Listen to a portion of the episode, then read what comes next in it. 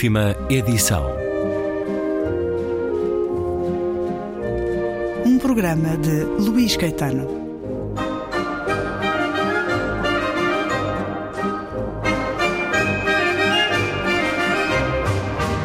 Apresentação de uma nova chancela com André Andraus, do grupo Narrativa, e Afonso Cruz, curador da nova chancela Questão Pentagonal. André Andraus, já com um grupo constituído por uh, chancelas com diferentes propostas, diferentes personalidades. Vamos lá apresentar primeiro a questão pentagonal. Isto depende do prisma?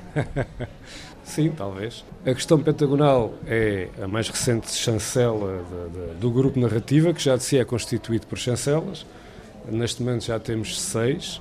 Veio de certa forma, de um desafio que nos colocámos mutuamente, eu e o Afonso Cruz colocámos mutuamente este desafio um ao outro. De, de... Vocês têm afinidades várias, geográficas, por exemplo? Mais ou menos, mais ou menos. Ele é do alto, eu estou no baixo. Pronto, Isto no Alentejo é um assunto sério. Esta chancela e este projeto, que no fundo é um projeto do Afonso, trazer autores e títulos que de outra forma provavelmente não seriam publicados cá e que o Afonso Cruz vai conhecendo ao longo do seu périplo por uh, imensos uh, festivais uh, literários, feiras do livro, certames, etc., por todo o mundo, acaba por perceber que, é, que há realmente ainda muita coisa a fazer aqui em termos, em termos literários, em Portugal, autores diferentes. Nós, Grupo Narrativa, tendo a estrutura uh, assumimos uh, a questão da, da, da, assumimos a chancela como, como sendo nossa. O Afonso assume a curadoria e, e o trabalho de edição e julgo que esta parceria, uh, enfim, acho, acho que faz bastante sentido porque para nós é, é sempre uma mais-valia termos mais um editor a pensar em títulos para trazer para, para Portugal e, e complementa também o nosso catálogo, não é? Afonso, a questão editorial não te é estranha, mas vamos às razões, nomeadamente do nome da chancela, este singularíssimo símbolo também, não sei se vem da, da tua lavra, este ponto de interrogação com um P, dá a conhecer esta questão pentagonal? Isto é um, é um, é um, é um desejo de longa data. Eu, eu um, à, à, medida que eu sou, sou um leitor, à, à, medida que vou lendo determinadas, determinadas coisas e, e, tendo a possibilidade de ler noutras, noutras línguas, vou conhecendo determinados escritores que depois tenho muita pena de não os encontrar nas livrarias uh, portuguesas porque acho que são, são autores que, que, que mereciam, mereciam isso e, e, se calhar muito, muito mais. E por vezes não são só os autores vivos e autores uh, contemporâneos. Mesmo a, a, determinada altura, na Companhia das Letras, eu, eu tentei fazer uma, uma, uma pequena coleção com com, com histórias e com, e, com, e com textos que não, de autores não, não tivessem cá publicados, ou pelo menos criar aqui uma mistura entre ilustração e, e texto. E na altura consegui eh, que, que o, o, o que era um, era um dos maiores escritores polacos, tivesse pela primeira vez uma, uma tradução, um livro publicado em, em, em Portugal. E, e para mais é um, é um, é um, livro que gosto, gosto realmente muito, eh, foi publicado como um livro ilustrado, não sendo um conto, um conto ilustrado. Mas pronto, era algo que estava aqui latente e que eu queria, queria fazer. Um, e já que não aceitavam as tuas sugestões de publicar alguns autores, então toca de criar uma chancela. Exatamente, a ideia foi essa. E um dia cruzei-me com, com o André, começámos a falar sobre isto, sobre a questão da, da distribuição, que estava a pensar uh, começar a publicar. E ele, ele perguntou-me se eu não, se eu não queria uh, que ele distribuísse os, os livros, uh, a editora dele. E eu disse eu disse que sim, que seria uma, seria uma, boa, uma boa hipótese. E ele às tantas perguntou-me o que é que eu queria de facto com a, com a editora, se era, se era um negócio, se era uma. Isso não, eu, a única coisa, o único desejo que eu tenho é, é uma coisa muito mais simples, eh, que é só trazer a literatura que não está traduzida em Portugal e dar a conhecer aos leitores, aos leitores portugueses. E nesse sentido, seria lógico que, que, que isso fosse tomado por, por, uma editora já com uma, com uma estrutura, com revisão, com design, com, com distribuição, etc. E, portanto, aliámos-nos de modo a, a, a conseguir fazê-lo. E, enfim, estes são, são os dois primeiros títulos que também têm a sua, a sua história na, na, e porque é que eh, eles vieram. Vamos conhecê-las, vamos eh, saber porque é que o espanhol Ramón Eder e a chilena Maria José Ferrada são as duas primeiras propostas da questão pentagonal, que não me escaste a dizer se tem uma história este nome. Tem, tem uma história um, um pouco ridícula, porque há aquela coisa da, da, da, empresa na hora que tem aqueles, aquelas conjunções de nomes ridículos. E a questão pentagonal era o menos ridículo que estava naquela lista e, portanto, ficou. ficou não estava de todo à espera. Ficou, ficou assim. Ainda, ainda que, por acaso, é, a questão pentagonal suscita aqui alguns problemas filosóficos e, e tem o pentágono tem aqui alguma alguma relação até com a própria vida. Quase todos temos nós mamíferos todos temos cinco dedos são os uh, pentadáctilos e portanto o, o, pentágono é algo é algo que faz parte das, das, das nossas vidas. E portanto é uma questão de facto. É uma questão pentagonal. E aí enfim temos um P temos um 5 ao contrário e temos um ponto de interrogação, o que dá a questão, dá o pentagonal e dá o 5 ainda. Com... Portanto, é, é, é, um símbolozinho que reúne, reúne várias. O símbolo é extremamente criativo, mas o nome teve que ir ao banal do que estava disponível. Exatamente, exatamente. Mas bem escolhido. Bem, eu, eu, quando comecei a escrever o meu primeiro romance, eu na altura estava no estava, estava numa agência de publicidade e, e nós jogávamos um, um jogozito de, de, de, futebol, de manager, com, com, os outros, com os outros publicitários, uns com os outros. E, e, e, aquilo tinha uma maneira aleatória de criar nomes, porque não eram jogadores conhecidos. Ele, ele, ele criava nomes.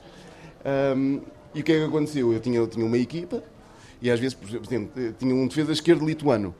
E quando precisava de uma personagem, usava era o defesa esquerdo lituano que, que aparecia no, no romance o, esse primeiro romance está cheio de, desses jogadores do, do hat-trick, que era como se chamava esse, esse jogo, e portanto algum, alguns deles eram, eram o atacante, o defesa central, o médio ofensivo e por aí fora. E acaba por funcionar muitas vezes, o, o aleatório faz parte da, da, da, criativa. Não é muitas vezes, é, é, quase sempre. Esta, esta parte aleatória é, é fundamental para, para a criação.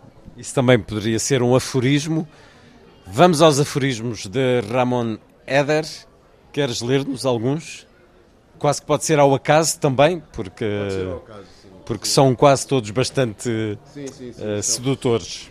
Na verdade, este livro não é um livro do Ramon Eder, é, um, é uma antologia dos aforismos dele. E, portanto, eu, eu peguei em, em três livros e, e, selecionei uma série, uma série deles.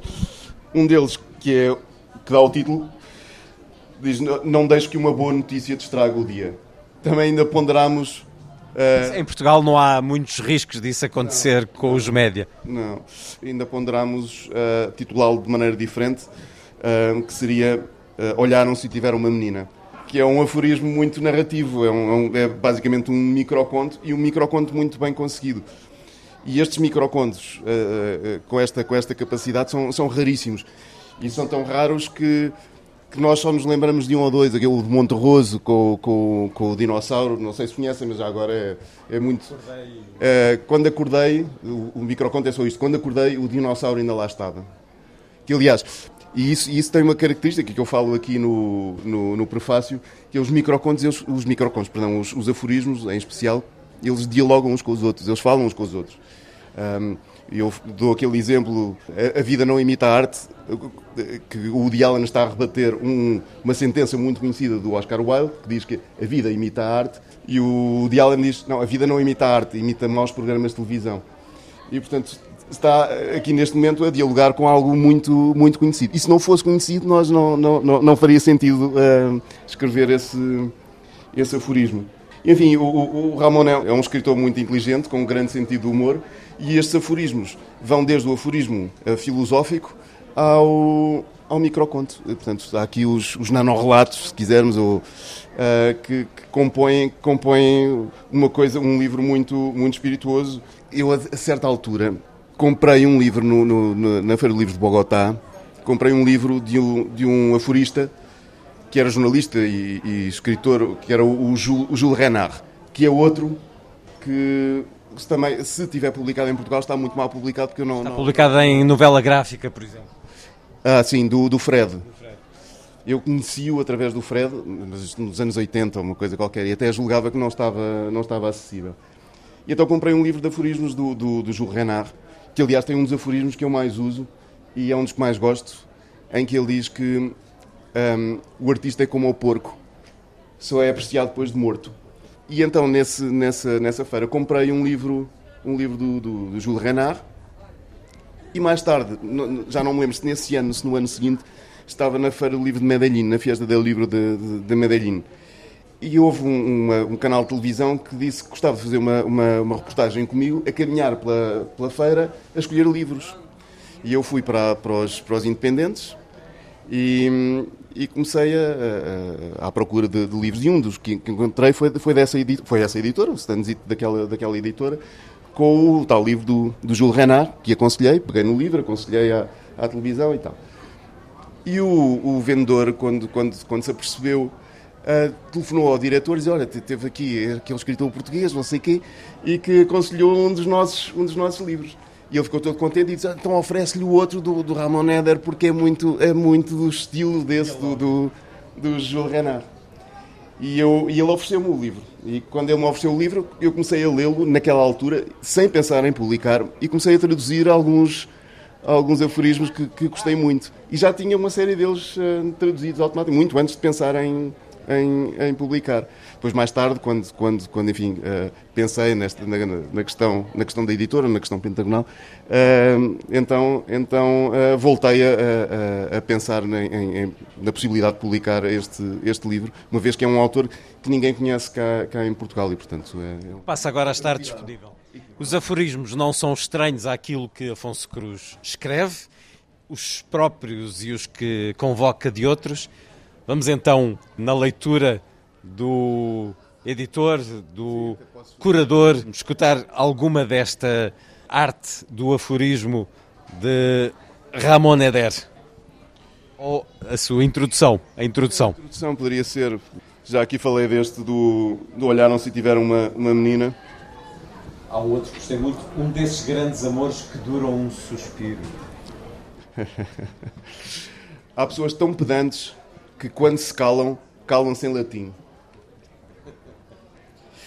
Somos imortais todos os dias da nossa vida, exceto um. Muitos romancistas são poetas que querem chegar ao fim do mês. A falta de saúde faz-nos ver coisas que a boa saúde nos tapava. Os grandes escritores costumam ser maiores ao longe do que ao perto. Dormir bem é ter solucionado um terço da vida. Ser boa pessoa é tão difícil que muitos nem sequer tentam. Nós estamos aqui a falar de humor, sorrimos, rimos, mas isto é de facto uma síntese de uma ideia forte. Há poesia, há ironia, mas há também muito conhecimento aqui. Sim, o aforismo tem essa, essa particularidade, porque uh, uh, historicamente o aforismo servia para passar uma ideia filosófica e era muito utilizado na. com Hipócrates. Na, na, na filosofia.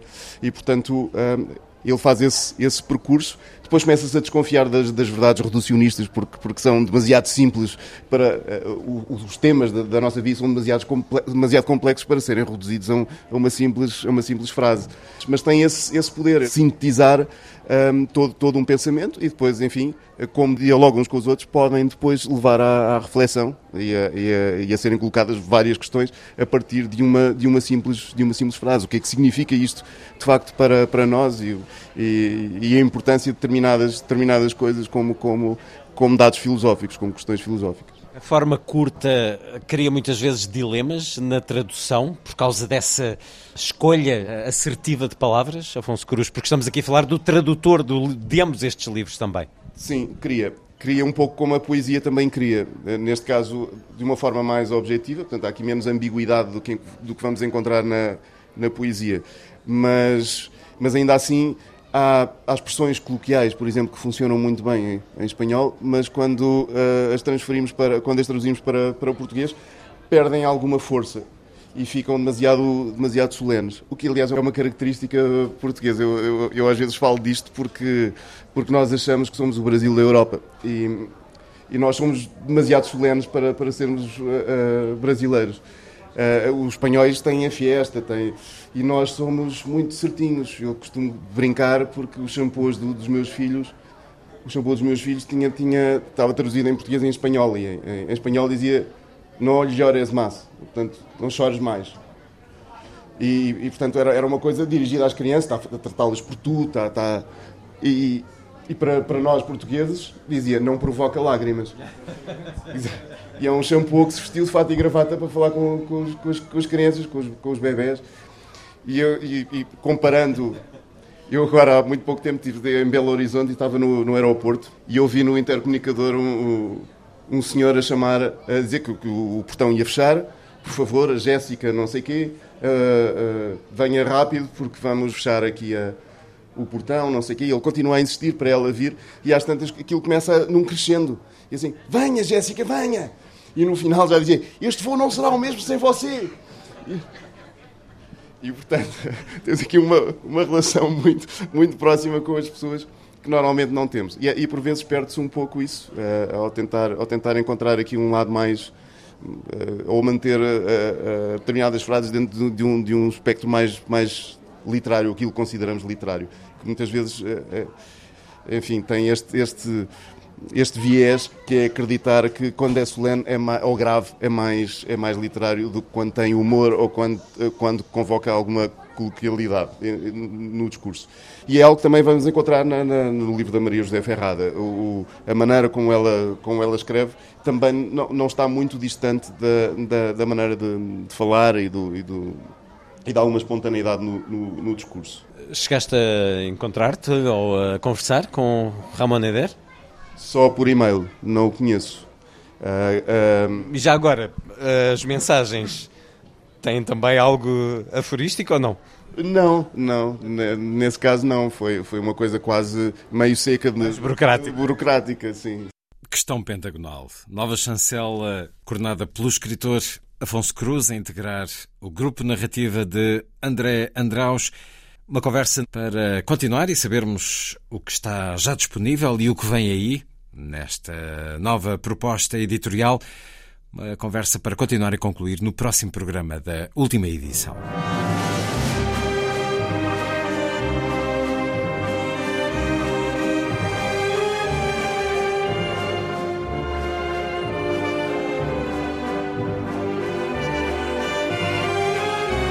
Última edição.